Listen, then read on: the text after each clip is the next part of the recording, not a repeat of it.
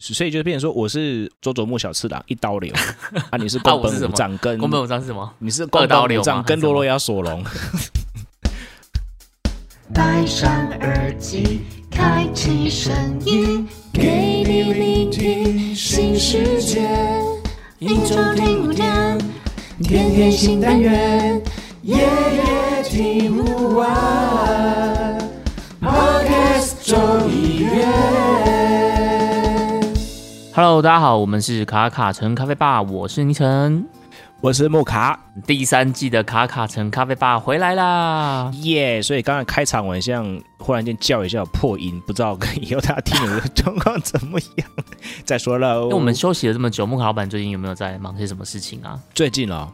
嗯，就是关麦之后总是专心的烘豆子啊、包豆子啊、身兼数职这样。哎呦，生意兴隆哦，也应该这样讲，就是有渐渐的看到很多人的支持跟回购这样子。真的哈，其实我觉得老板的东西真的很有口碑。你知道，我朋友他们自己跟我说，哎，他们都买的是你的咖啡，然后他说是朋友推荐他的这样子，真的真的真的。渐渐的啦，渐渐的。对啊，那因为这段时间就是刚好就是又卡到疫情嘛，所以我不知道对大家有没有受到影响。我自己是受到蛮多影响的，因为小朋友就没办法去上课，所以我就一直在家里顾他这样子。然后就我觉得我的很多的生活节奏啊、步调啊什么的，就是都有被打乱这样。打乱了，OK，那真的是很辛苦哎。像我家附近，就就从来没有想到说，哎，靠，疫情很近哎。好，你说附近有人确诊什么的？对对对对对，可能哎一下子听到哎，这这可能对面的啦，住对面的啦，哦，然后住旁边的啦，还是说每天会经过我们家门口的一些阿伯说确诊，我说啊，出来散步也会确诊？那因为有些老人家他们会去可能聚会嘛什么的，医院啊或者聚会啊这样子，对，然后就被传染了这样子。对，还有我每次在烘豆子之前有没有？我在每个礼拜都快筛一次了，你看哦，真的，你每个礼拜都有自己。对，就是为了为了什么呢？为了自己身体健康嘛，然后也觉得说，哎，那这样的作品轰出去，也不要让人家有疑虑，说，哎，是不是曾经有染疫啊这之类的？对啊，就一个礼拜做一次快筛，成本高嘞。对，我周遭也是超多人确诊的，蛮好的一些朋友都有这样。对啊，就觉得说，哎，怎么这件事情怎样好像贴很贴近的这样子。而且像老板，你本来不是还要去准备就是评审嘛，对不对？对，就是也都受到疫情的影响，对不对？是的，直接停，直接暂停。呃，是暂停吗？还是会取消？就原本是在六月份，对，哎，不是，对不起，是原本是五月份，嗯，对，五月份要举行的，就是我们休季的那附近。是是是，本来可能想说刚一个空档，对对对，然后就刚好变成说停掉了，接下来就变成说七月份的时候才可能会，才可能。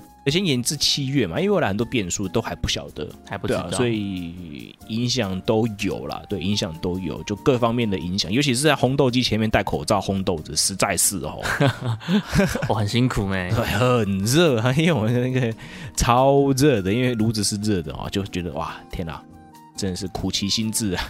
然后我们上一季的时候，因为那时候其实疫情没有这么的严峻，所以我我记得我们有一集我们在讲那个风味怎么去品鉴。我们那时候标题还说你放心，没有确诊，不是怎么喝都喝不出来。结果没想到时隔几个月之后风云变色，现在不好意思这样讲了，这样子好像会比较地域梗一点这样子。对啊，就地域梗这样。像国外有的时候有人会说什么，他们的问候语是什么？哎，你确诊？你确诊了吗？确诊过了没？对对对对对对对，哇，超地狱对啦，其实天啊，国外他们是已经蛮平常日常的在看待这件事情。对对对，那台湾可能就希望未来越来越安定这样。是是是。好，那我们今天作为第三季的这个第一集嘛，那可能刚刚前面先聊了一下大家的近况，哎，应该说我跟莫卡老板的近况啊。那在第一集的时候，其实我比较想要聊一个主题，就是说，嗯，因为大家很常，就是我周遭蛮多人会遇到一个问题，就是说，哎，他拿到一包豆子。他不知道怎么开始去重组，就是他不知道说他为他这包豆子去调整设定怎么样的一个参数。孟老板，你周遭有没有人问过你类似这样的问题啊？蛮多的啊，超级多。我必须得讲这种事情，就应该是所谓的月经问题哦。真的吗？对，就频率蛮高的。就是说，哎，老板，那这个东西怎么冲？或者是说，哎，老板，那那那这包豆子的风味是怎么样？它就因为我们出豆的时候，还是会有一些风味标签跟参考嘛。是。那但其实如果是没有经过训练的人，他其实喝不出个所以然。对啦，只是觉得哎，感觉好像有这样子，赶快说，要不然人家说不懂这样子。对啊，那这个部分就是变成说，怎么样去开始设定哈？呃，如果自己家里面有一些马克杯，马克杯跟微量秤，对对对，马克杯就可以了。哦，马克杯，然后一个可以称豆子微量秤，那我都会用一个比较简单的方式，就因因为如果今天用一些器具开始萃取的时候，变异很多嘛，就是可能水温高了一点，对这只豆子就会 over。就会 over，那或者是水温太低啊，或是搅拌怎么样的，或是刻度怎么样的一个状态的时候，都会会有一些影响。那有时候其实会变成说是变因素太多的时候，会不晓得说，哎，我冲了三把、四把、五把，都快冲完了，还没找到它的甜蜜点。对对对，我还没有找到它原本的位置。你每次冲啊，可能有点有点酸，然后啊冲哎，可能又有点苦，啊冲的时候哎，觉得味道有点挤。对，那到底这杯豆子它原本的样子是什么？对，那就是提供一个大家一个可以去做一个操作的一个方向，就是你有一个马克杯，不要太大，不要太大，大概可以装得下两百 CC 的水的就可以了。好，两百 CC 左右。对对对，就是你你可以拿一个宽口的，不要不要漱口的哦，别不要那种那种那种口径很小的，拿宽一点的口径的。嗯嗯，就是你的杯口要够大，对，杯口要够大。好，那其实就是有点像是喝那种，我们去咖啡店了没有？对，去拿人家会拿一个马克杯来，对不对？那是它上面会拉花那一种，就那个那个那个圆径很大。哦，我刚想的马克杯是像星巴克城市杯，我想说这个会不会太大？哦，城市杯太大，太大太大了。对对，其实其实这个水量就是大概就是一个一个两百五十 cc 左右的。那这种杯子哈，可以先去怎么样呢？拿一个微量秤，然后放上去之后呢，烧开了热水之后加进去。容了下两百 CC 的水量就可以哦，所以我的水注水差不多是抓两百 CC，对，抓两百 CC，然后用十一克的豆子，用十一克的豆子，这样水分比蛮高的，对不对？大概十八左右，OK，对对，大概大概十八左右了。那那可你就问啊，那我刻度怎么办？哎，对啊，刻度，那刻度怎么办？对，那刻度我就会，因为我们自己会有一些东西可以校正嘛，OK，那如果自己身处的环境没有得校正的时候怎么办呢？那因为这个泡法，它其实有点接近聪明滤杯。如果你有聪明滤杯，也可以直接这样做哦。嗯，比较偏浸泡。对对对，比较偏浸泡的方式，就是说你没有买聪明滤杯，你就直接用马克杯。好，直接用马克杯。那如果你有聪明滤杯呢，也是一样的操作流程哈，就是一样十一克的哦，十一克的粉，然后兑大概两百 CC 的水，之后呢，直接烧滚的水之后呢，大概九十三度左右的热水直接去冲。好，那刻度哦，讲回来，刻度的部分怎么办？平常你的浅培的刻度再转细一点点，好，再转细大概一格或或者是半格，因为这个没有办法很精确，我们没有那个身边没有一些粒径分析的一个筛网，那我们就可以直接先用这样个比较简单的方式，好，你原本冲浅培的刻度再调细一些些，好，那就是可以看你要调细一格或细半格，那每个人的磨豆机不太一样。那像我的小飞马，如果原本是我手冲是设定四点五的话，那我就会用差不多四的刻度去做我的这个浸泡法的一个萃取方法。那一样呢，这样直接下去的时候，冲呃九十三度的水去冲，泡大概四分钟。好，冲下去的时候同时要计时四分钟。OK，那冲下来之后就是计重量到两百 CC 的时候就要停水喽。那你就看到上面有浮了一层，怎么形容？就像是一一层咖啡咖啡沫。有渣渣，有一些泡沫，对，有一层渣，对对，有一层渣，一层泡沫在上面，就像有点吃火锅，吃火锅的时候不是吃吃吃吃到最后那个火很滚的时候，上面不是会一层东西吗？对，我对不起哈，这样形容一下有点怪。对啊，被你形容的很不美味的感觉。但是，但是我目前只能够想到这个画面，你知道吗？等一下，那我先打岔一下。嗯，你吃火锅，你会把那一那层沫捞掉吗？啊，我会捞掉。你会捞掉对不对？哎，我也会。但是我我有有些人会捞，有些人不会捞的。真假的？我觉得一定要捞哎，因为我觉得不捞我会心情有点矮耶。嗯，尤其是如果它沾到我神圣的高丽菜的时候。好，那我们对我听众他很丑哦。听众朋友帮我们留言一下，你吃火锅上面有肉沫，你是属于会捞的那一派，还是属于不会捞的那一派？帮我们留言，还是不捞的？对对对，我们来统计一下。好，我们讲回来咖啡，讲回来咖啡。对了，讲回来咖啡。对了，最后四分钟之后呢，那层沫也要捞掉。那怎么捞？捞这是不是有个技巧？对，就轻轻的把那个上面那一层渣，好，一开始要捞之前呢，你要我们要先把那层沫给它呃，怎么讲呢？搅拌划划三下，拨三下。对对，就是可以从可以可以把那层沫有没有，就是把它打破之后，沿着杯缘绕两圈到三圈左右。OK，那就是可以把那一层渣呢就可以捞掉了。OK，那这是比较简单的一个我们在讲是杯测的过程啦，一个杯测的过程。那之后呢，不要马上喝哦，很烫，各位，你的舌头会烫伤。对，那我们就计时四分钟，那之后再加个两分钟到三分钟之后呢，我们就可以拿汤匙舀一点点起来，舀一点点起来，然后怎么样呢？像是喝那个什么，喝热汤的时候，或是吃拉面的时候，不是用水的吗？嘿，就是有点快速的吸一口，嗯，对，因为我们在喝热汤的时候，不是都会这样吹个两下，然后然后嘴唇嘟起来，对，嘴唇嘟起来之后呢，吸一口。对，吸一口就是尽可能的让那一个液体啊，咖啡液是直接呃被你吸到嘴巴里面的，然后到嘴巴里面的时候是有点像是散雾的那种进到你嘴巴里，把它雾化之后，它比较容易分布这样子。是，然后就是用这样，所以就会在吸的时候呢，就会听到那种很像很像在吸拉面的那种嗖嗖嗖的声音。对，嗯嗯，那这个这个过程。就可以去判断说，好，我在高温的时候大概会是长什么样子，对，用十一克就可以了。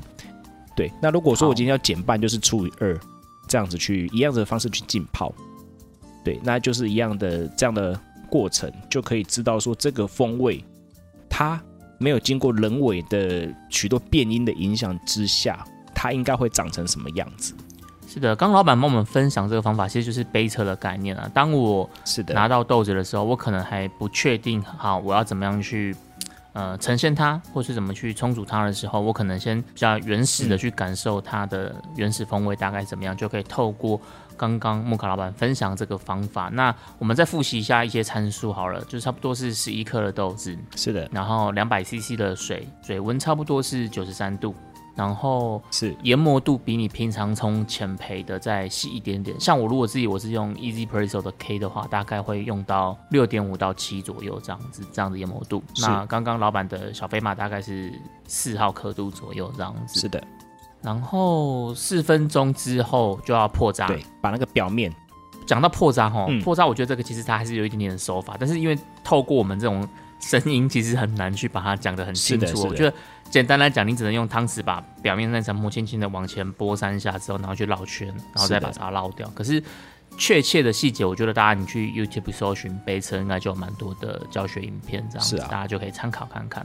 那破账的时候，老板是说再放两分钟后再喝吗？对，不要太快喝了，因为很烫哦，真的很烫。我们没有要比赛，对我们就是 就是我我都之前我们在呃这样做这样的一个培训的时候呢，我们就会先说啊。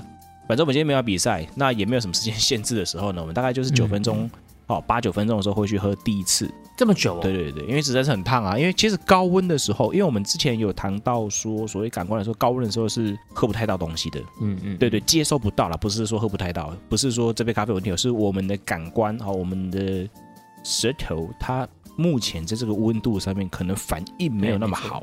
是的，那就是等它降温一点的时候。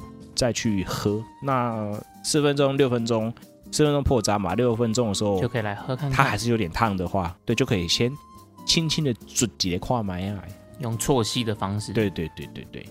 哎，那老板，我想问一下，就是说，刚刚我们讲的这是一个你的杯测嘛，就你拿到豆子，你你会先用杯测方式去感受它。但是我我我今天想要问的问题是，呃，如果说你今天杯测完之后呢，你觉得有些需要调整的地方，那你会怎么调整？应该先先聊聊看你比较常遇到，你觉得喝完之后你会有什么样的感想，然后再说一下你大概会怎么样去做微调好了。好，如果这杯豆子啊，这杯豆子，我刚喝了一口咖啡哦，就说就是就如果这包豆子它带给我是比较多的苦味的话，嗯，就是比较多后我们所谓的后段啊，比较木质香啊，或者是一些比较可能干六反应群组的，对干六反应群组的话，那这杯咖啡对我来说，我可能就第一个。第一个，我就比较不会用高的温度去萃取它。哦，你可能你会先把你的水温往下降，这样子。是的，我水温会先作为第一个，我想会想说，好，那水温要降，那再来呢？因因为我们有讲过水温，然后刻度、时间，然后还有搅拌嘛。对，这几个是会都都成一个所谓的萃取里面的很大的变因。是。那水温会降，那刻度呢？我我也会做放大。就是说，这标豆子，如果是对我来说，它就是比较没有果调的话。我就会尽可能的去呈现它的甜，或者是说比较平稳的四平八稳。我至少不要把它的苦味在手冲的时候做出来。那你会把水温跟研磨同时调整吗？我会调整，我会直接这两个东西都调整。哦，你会两个都动？OK。对，我会两个都动。那如果它相对的是一些比较，我觉得哎，在杯测的时候，我觉得哎，它还是虽然说烘到中黑哈，或是浅中的部分，它的果调性也蛮不错的话。OK，那我就还是会基本上去呈现它有一些果调性啊，或是一些它酸质的部分，因为这样才可以把整个咖啡的层次拉开来。嗯嗯嗯，对。那这个时候呢，我就会比较的去一样，我最后还是会把它的后面，就是我尽可能的不要萃取后面的味道。嗯，对。那后面的味道就尽可能的去避免它跑太多出来。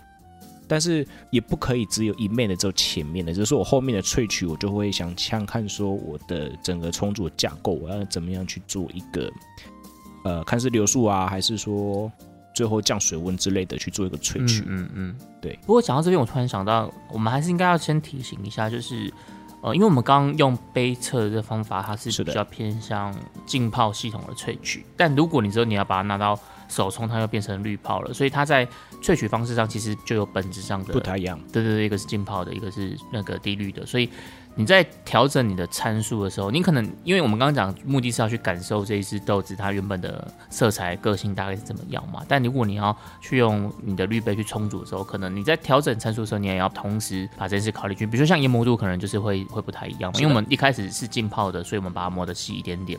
那你如果要现在要用呃绿地重组的话，可能就要把它调回来一点点这样子。所以这个我觉得大家在呃玩这件事情的时候，你可能也要大概心里要先有有这样子一个想法在这样子。是。那老板你在调整的时候，刚刚讲到了呃水温、研磨度都会调整。那你比如说像萃取时间内，你会大概怎么抓？萃取时间的话。我个人来说，我现在因为都一刀流，哎，对，我知道老板都用一刀流。对，我现在个人比较懒哦，就是用一刀流的部分。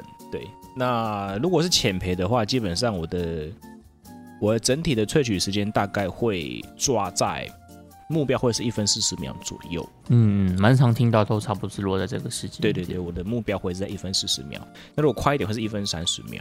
例如说，可能日晒的话，我就可能会往前面抓一点点，因为日晒其实有时候烘出来之后，它会呈现比较干的状态的时候，这个时候我们就要再减少一下萃取时间。对我个人好像比较少冲到一分三十秒这么快的，我以前大概一直都是落抓落在一分四十秒。但我后来比较习惯，大概让它落在两分出头左右这样子。但这个因为跟我们的充足的那个架构参数本来就不太一样，所以架构有关。对对对，所以也不能只看时间这件事情。是是是。OK，那老板你不断水，那你要怎么样控制你的前后段比例？因为如果我有断水，我可能可以透过分段的这个比例去做调整。那你如果不断水的话，你要怎么样去控制你的前后段比例？这个就会回到那个呢控水，就是我们的那个灵巧的手腕，灵巧的手腕，灵巧的舌头。对对对，哎，灵巧的舌头要让自己舌头不要烫伤。灵巧的舌头方面是利用是利用其他的事情。有要开车了吗？哎，不要不要不要不要，先不要先不要先不要先不要。灵巧的手腕，然后呢？灵巧的手腕哈，就是要去控制。我们的手，对，用那个水柱的大小。如果说我今天全程大水，嗯，OK，全程大水，那可能会搅得很刺激，哈，搅得很很开心。可是水位应该也会淹得很高水位也会淹得很高，对，水位也会淹得很高，然后整个也会可能风味上也会很精彩啦，但是也有可能风险会变成说，呃，整体上面来说就会变成层次感很高，可是相对的杂味也会跑出来。对，这是一些风险啊。那对我来说，如果我是一个不断水的家伙，对我就会用呃水柱的大小，对，就是整体上面就是流速哈，就是我一开始可能是比较慢的流速，然后到中间的时候可能会想要拉一些层次的话，我就比较快的流速或是比较大的水，对，去做一个撞击。哦，跟咖啡，跟咖啡的跳恰恰，或是旋转木马的跳恰恰，对，就是水跟咖啡豆的交融，好特别的比喻，对对，这这是他们的他们的第一次哈，他们就是他们用水跟咖啡粉跳第一支舞的概念。等一下讲第一支舞，有人听得懂吗？我觉得这个太老了，这个真的太老了，好吧，这个应该至少是。十年前的、二十年前的事情了吧？对啊，我们的听众应该不会知道第一支舞的，麻烦帮我们留言。对对，帮我们留言好不好？不管你在哪个平台，跟我们讲好不好？有时候我知道第一支舞哦，对不对？你只要留言，我送你豆子。真的假的？对我送你五十克的豆子。不是啊，你怎么知道他到底就不知道？他也可以说我知道第一支舞啊啊！不然他他唱一段啊，不行啊，唱一段他唱不行，他不能唱一段。他他我到时候大家都 Google 啊，就好，我就问你，我没有，我就直接问。那请问第一支舞通常会在什么时候？啊，这个还一样 Google 得到啊。好吧，没有关系。对对对，好啦，如果你真的很有诚意，让我们感受到你真的很很认真的知道第一支舞这件事情的，我觉我我相信老板他自己有一个他的那个平衡的标准，对吧？OK，对了对了，反正就是你只要跟我讲你真的知道，然后你可能跟谁跳过，OK，或者是这个这个第一支舞可能会在什么时候跳，或者是你几岁时候跳回忆耶？对，我就大概知道你真的知道还是不知道了。好歹我也是康复老师出身哦，也是带过好几排一场。真的是那时候的回忆，我觉得，如果如果有那时候有在玩这种社团啊，或是什么迎新什么的，我相信大家应该对这件事是会蛮有感觉的。对对对对对对啊，反正就是透过水去跟咖啡粉跳他们的第一次舞，嗯，对，通常只会跳一次而已啦，对，就是水，不可能回冲吧？再回冲很能喝吗？哎，有哎，之前我在网络上看到有一派他们在说，咖好的咖啡是可以一冲再冲的这样子。好了，一冲再冲就会跑木职位啦，我就直接这样，好了，来攻击我，来攻击我。对他这个蛮蛮妙的，在网络上也是蛮多人在那个比战的。对了，好了，这个反正就是那个题外话。是是是，就是透过水柱去跟咖啡粉，好去做不同的一个呃调整。对，那当然最后呢，我就会我就不会绕圈啦、搅拌啦，然后大水柱啊，我就尽可能的用比较温柔的水。用比较温柔的水，减少后端的这些萃取。对对对对，是的，是的，是用这样的方式去做一个呃整体上面的架构，这是以不断水的部分。嗯，OK，所以提供给一样是习惯使用一刀流的听众朋友做参考啦。就是你没有办法透过呃断水的比例来调整的话，但是你可以透过水柱的大小啊、力道啊这些去调整你想要在前端或是后端的这些萃取率的差异，这样子。好，那刚前面在聊，就是我拿到豆子，我可以怎么样去呃感受它的风味？就是木卡老板分享了我们一个很好的方法，就是一个呃在家也可以做的简单杯测，所以这个大家在家可以玩看看。不过我觉得要那个，因为我自己在家也有试过，我觉得还是要稍微练一下那个破渣捞渣，不然有时候你没有弄好，你就是你第一口你就喝到一些咖啡渣，我觉得那个感觉就蛮讨厌的。那个就是我觉得还是要练一下。是啊，是啊，是啊。其实我是觉得说那个部分哈，就嗯，如果不是太常在像我们是职业的在在 在做品管的话，我是我觉得就是你就把上面的渣捞干净就好了。OK，对对，把它捞干净就对了。对啊，我觉得一个那个够圆的那个汤匙也蛮重要的，因为像我是我之前拿那个就是比较浅的汤匙，然后它又是椭圆形的，我觉得那个捞就没有那么好捞，是要去捞渣，所以。这个没，我觉得这个没关系，大家回去自己玩看看，也蛮蛮有趣的这样，所以提供了一个这样的方法给呃听众朋友做参考。那是你在做完你自己的这个杯测之后，反正我们不是要比赛嘛，我们就是轻松，就是随心就好，你自己觉得 OK 就 OK 这样子。那做完之后，你就可以透过你的想法再去修正你的这个重组计划。那讲到重组计划这边，我想要再来延伸到第二 part 部分，就是说，因为呃，我觉得我周遭大多数人还是用。呃，锥形滤杯的系统比较多。那锥形滤杯大家最有名、最熟悉的滤杯，应该就还是是 Hario 的 V 六零。V 六零是的。所以接下来我想要来聊一下，就是老板你自己在做 V 六零，刚好提到都是一刀流嘛，你可不可以分享一下？今天如果你是用 V 六零滤杯的话，你的充足的参数啊，你的计划大概会是怎么样？那我也会分享我的，我们就提供给听众朋友来做一些参考，这样子。就是你的 V 六零你都怎么充？这样子。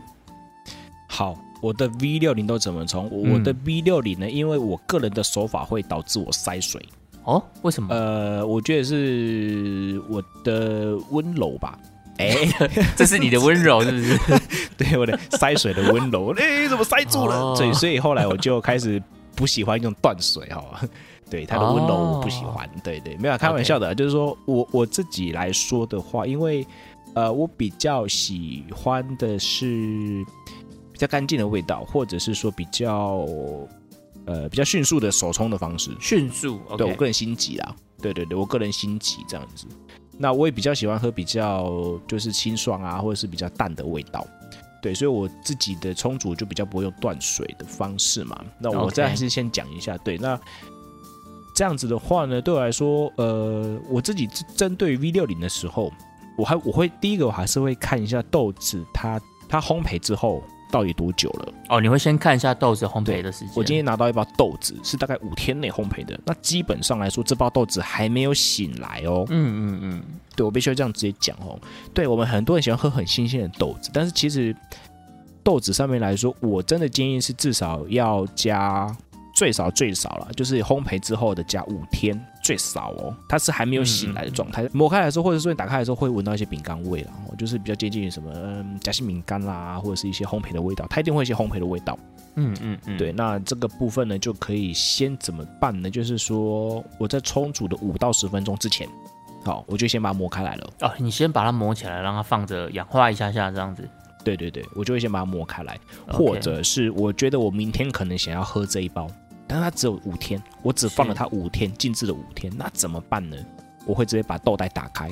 哦，真的哦，你会直接把豆袋？可是这样子，这样好吗？豆袋都打开？其实还好。我我哎，我我意思是，我会先把豆袋打开，然后开个几分钟之后把它练起来。对，就是让它比较多的空气先跟它，对，先跟它交汇一下，好，先跟他们第一次舞一下。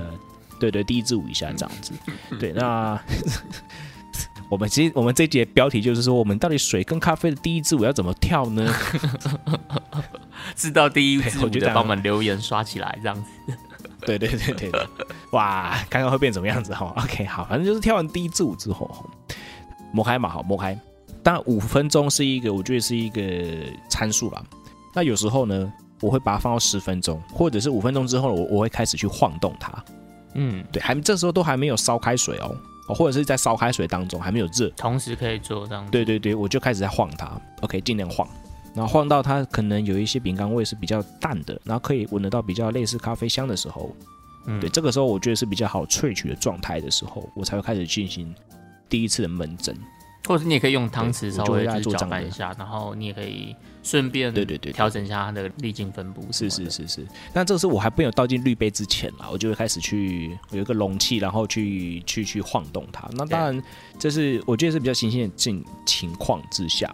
我五天啊，那那七天或十天之后的豆子，理论上来说，我觉得都可以不用做这件事情了。嗯，对，理论上来说，我觉得都看你养豆养好了，是是是，你静止的状态怎么样？那在这个前提之下，我就会开始晃。那之后呢，我的闷蒸也会比较久一点。你闷蒸大概会多久啊？如果是针对一般新鲜的豆子哈，大概会抓四十秒左右。哦，那么久哦，你会闷到四十秒？OK，我闷到四十秒。那如果是静置比较久的，我就会尽可能缩短。嗯，对，就我就开始缩短了哈，又开始缩短，因为今天比较久的话，其实。我的闷的时间越长，我后面时间总时间会拉的越长嘛？嗯，对对对。那总时间拉的时间越长，那其实就是因为我就是针对这只豆子可能就不好萃取，所以我就拉比较长。嗯嗯嗯的一个萃取阶段这样子。那如果是今天是针对比较养机子比较久的豆子，我就是尽快。大家可能没有排，没什么在排气，尽快这样。那还是想，那对我来说就是，等于说呢，闷蒸完之后，好，那一刀流到底绕圈不绕圈，绕圈还是不绕圈？我自己呢是会先中心注水啊。第一段你闷蒸完第一段就中心注水，对，我会中心注水，然后先把水位拉起来。哦，你会先把水位拉起来？对，对，先把水位拉起来。那其实就是我的那个水位，我的注水的方式，我不会，我也是会比较轻的方式去注水，因为第一个我是希望我把那个整体的粉是把它推的比较高，呃，往外推一点点的。啊，你会去推粉吗？对，我去先去推粉。那你这样会稍微绕道吧？哎，其实还好哎，就是其实你就会看到那个水位拉起来的时候，那个粉就会慢慢的往外面往外面带了。大概就是一块钱的的这个这这对对这这这个圆径直径的范围，咱就一点点而已。然后就是把水位先拉起来，对。那之后大概到一百 CC 左右的时候，我才会开始做绕圈，开始用比较大的水柱啊。然后大概在一百八十呃一百二十 CC 左右呢，我就会再回到中心去做一个中心注水的动作，因为我自自己基本上还是比较期待是呃比较干净的风味。对，所以在最后面的时候，很多人就说：“哎，那网络上家就是一直捞，一直捞，一直捞，一直捞，干嘛干嘛干嘛的。”那其实我会觉得说，如果一直捞，一直捞，一直捞，你的验证是你不喜欢的，那就不要再这样做了。嗯，我们都之前有谈了，我们在节目里面谈了非常多次，它算是萃取出就是酸甜苦，酸甜苦这个这个整套逻辑的架构。对，那对我来说，为什么会中心注水？那就是因为中心注水流失是最快的，那我就会让这个流速快一点，后面的味道不要带太多。嗯嗯，对，保留一点比较前面的味道。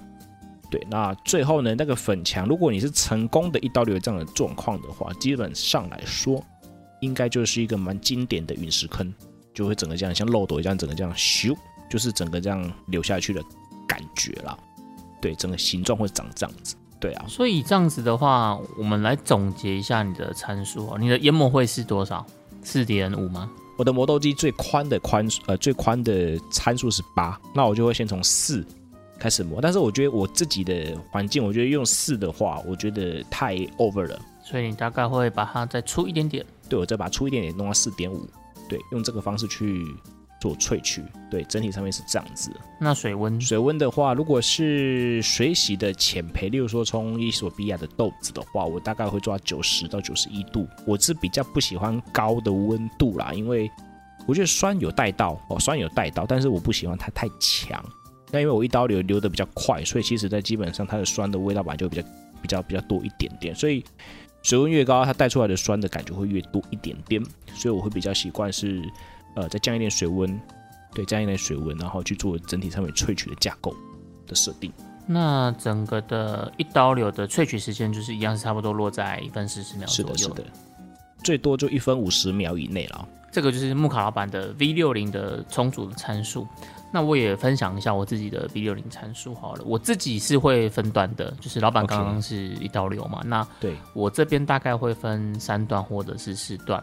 呃，含门针哦，哈，门针假设算第一段的话，是，所以就变成说，我是佐佐木小次郎一刀流，啊，你是宫本武藏跟宫本武藏是什么？你是二刀流跟罗罗亚跟罗罗亚索隆，三刀流四刀流，对对对，啊，你可能是罗罗亚索隆的那个阿修罗模式。六刀流。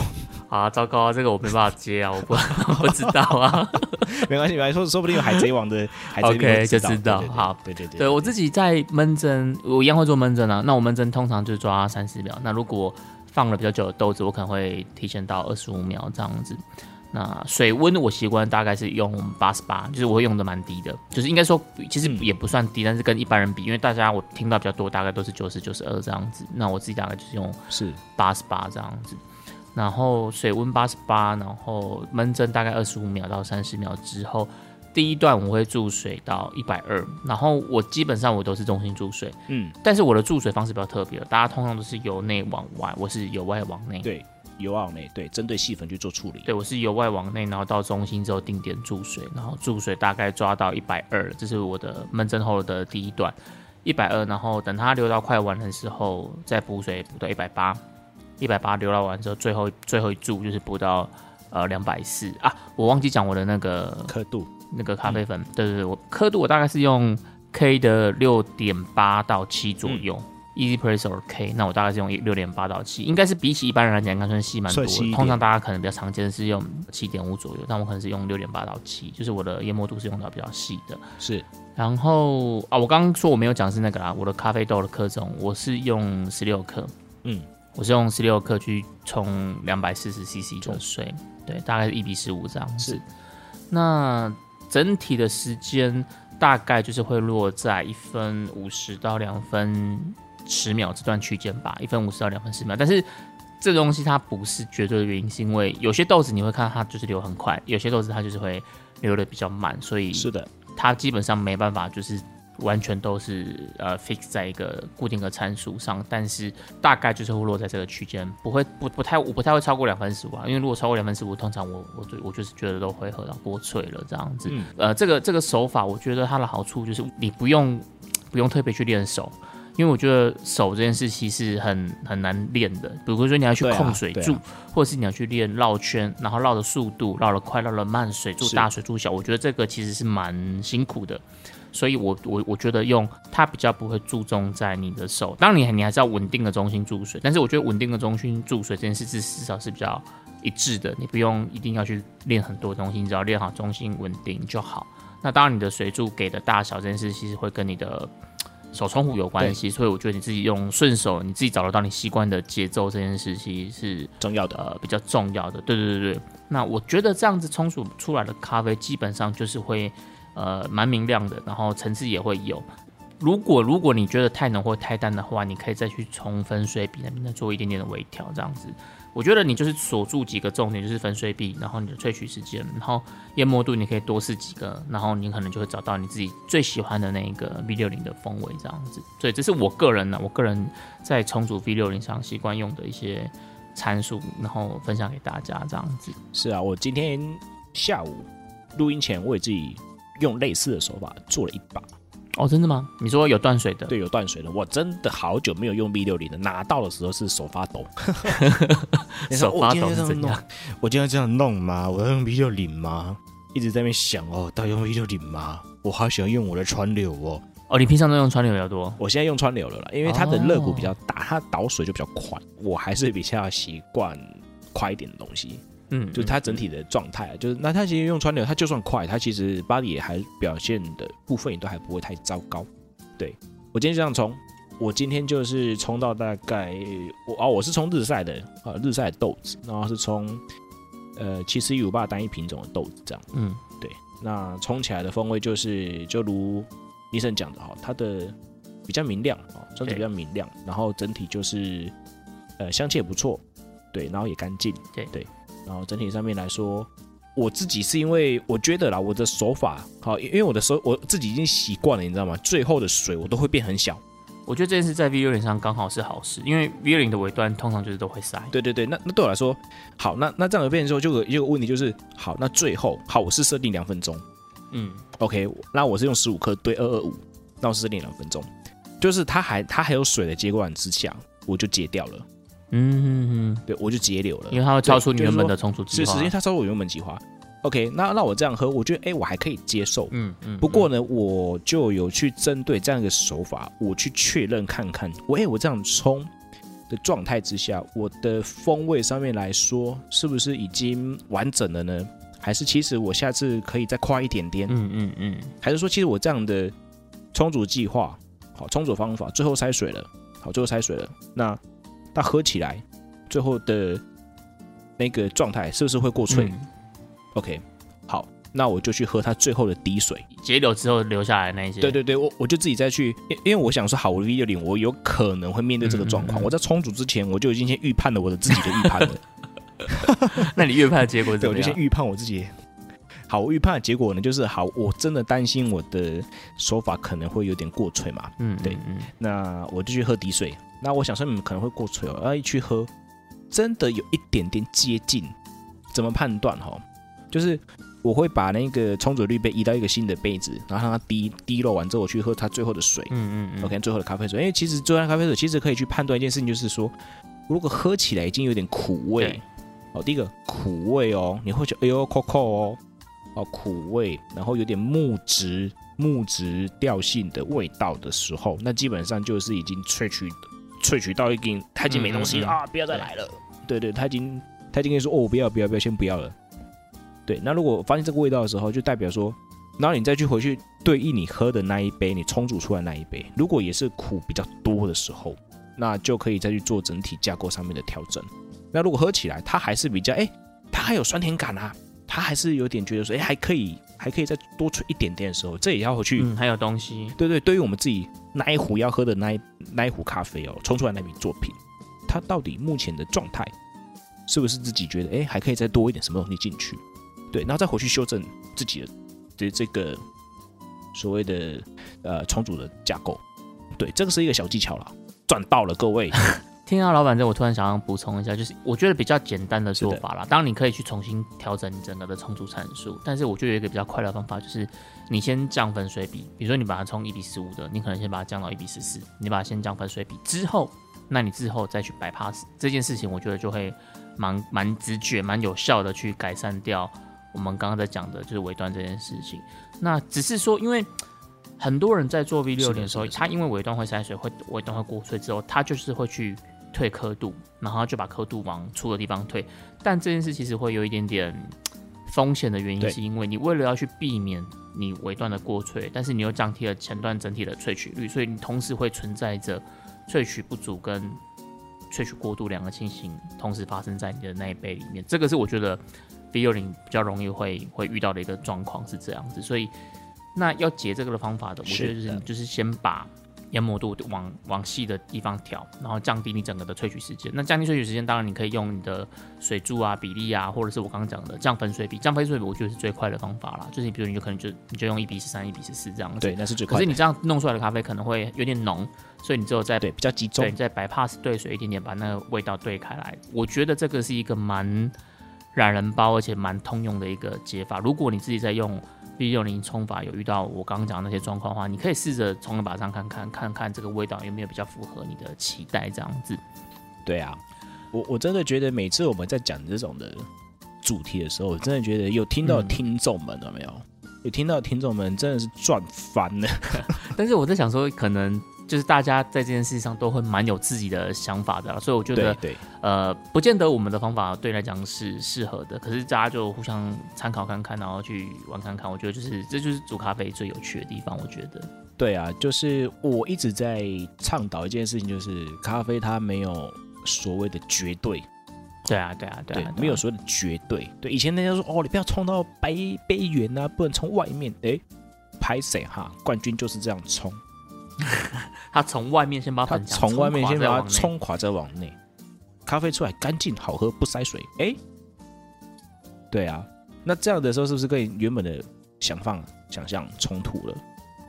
对，那其实就是我只能说这是相对的啦。哦，这些东西是相对的。他这样的做法，可能他自己有练过，会做什么事情，有一些掌握度。对，那我们也可以去试着学学看。对，各种交流的时候呢，只要是。喝到嘴巴里面啊，你自己觉得 OK，那整体上面的重组架构也没有太大的问题的时候，那其实这杯咖啡，我觉得就是这样，只要今天冲的比昨天进步，对对，就对得起自己今天这一把了。我真的觉得是这样子。其实我觉得。有时候喝咖啡吼，真的，当然如果你想要精进，那当然没话讲。是，但是我觉得有时候真的也不用给自己好像就是一副就反正今天又不是要比赛，对啊，喝咖啡不就是图个开心吗？喝个爽嘛，对，喝个爽。所以对啊，所以其实参数当然我们是提供给大家做参考啦，但是很多东西大家可以慢慢去玩，我觉得才可以探索出更多的可能性。是的，没有错。好，那我们今天这一集呢，我们就是先聊了一下，就是关于你拿到豆子之后，你可以用怎么样的方式去。呃，了解这只豆子的个性，就是透过杯测的方式。跟第二 part 我们在聊的是，就是你的 V 六零都怎么冲呢？那木卡老板跟明成这边都有分享了我们自己比较惯用的一些参数跟手法。那欢迎大家，如果你在冲煮 V 六零的时候有什么样的心得，也欢迎来跟我们交流，跟我们分享。那我们今天这个卡城咖啡吧，我们第三季的强势回归就到这边告一段落啦。谢谢大家收听，我们下周见啦，拜拜，See you。下周请继续收听由 Coffee Sophia 零零七所主持的《一生一世》，陪你生活不打烊。我们下周见啦，拜拜。